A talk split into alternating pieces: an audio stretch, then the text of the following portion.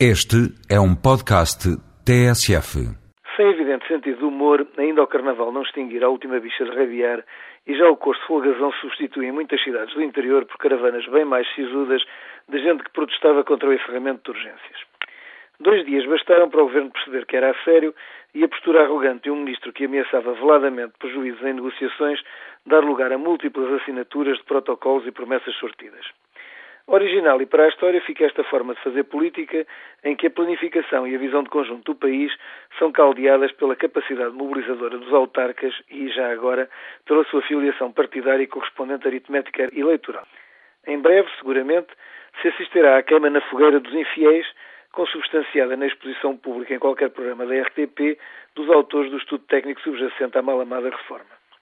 Nessas coisas da política já alguém teorizou que o que parece é Neste caso, é importante, para a tranquilidade de todos, que pareça que o erro residiu nos incorrigíveis tecnocratas, os médicos, que, insensíveis às carências do povo, gizaram um plano de urgências que deixava metade do território dependente de Castela. Como no jogo de sombras da democracia mediática se acentuou o conhecido fenómeno da memória curta, o necessário é que para a história perdure a imagem de uns técnicos esmagados pela justa indignação de autarcas e cidadãos anónimos, enquanto o autor material da atrapalhada vai negociando com ar convicto.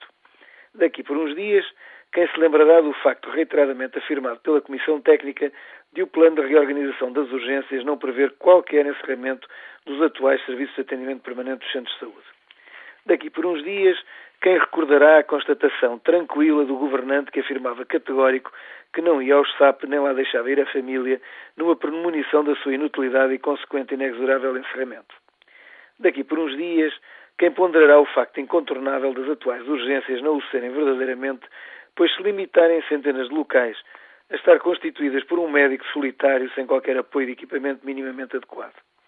Daqui por uns dias, quem recordará o cidadão que esperou sete horas para percorrer 200 quilómetros e cuja morte não deu asa a qualquer inquérito por este ser patentemente desnecessário, dado tudo ter decorrido dentro da normalidade.